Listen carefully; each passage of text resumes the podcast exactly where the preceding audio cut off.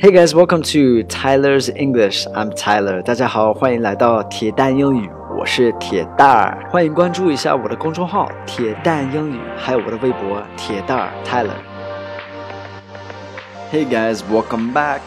Today I've got another phrase for you. 大家好，欢迎回来。然后今天又是一个短语，Let's not rush things. Let's not rush things.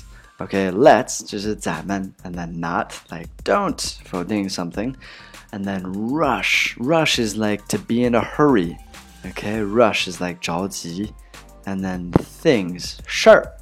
Alright，这个 let's not rush things 意思就是 let's not move too fast. Let's slow down. 咱们别着急，慢慢来吧。啊，哦，不好意思，打电话出来了。呃。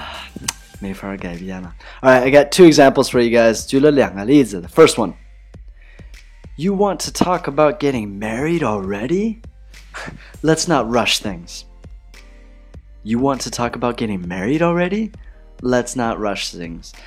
就是你想现在已经就是想讨论一下结婚的事儿啊，咱们别着急吧。You want to talk about getting married already? Let's not rush things. Uh, the second example, 第二个例子, let's not rush things.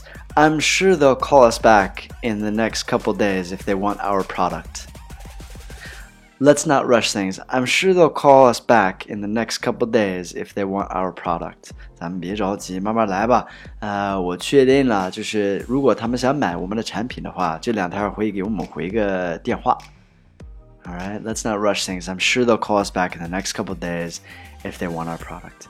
Alright, so your homework is to use this let's not rush things and make a sentence. Leave it in a comment below, OK? 你的作业就是把这个 let's not rush things 来造个句子，举个例子，然后在下面给我留言。Alright, let's see what you guys can do. Have a great day, guys. Thanks again for all your support. Um, yeah, I appreciate it. Have a good day. Take care. Bye bye.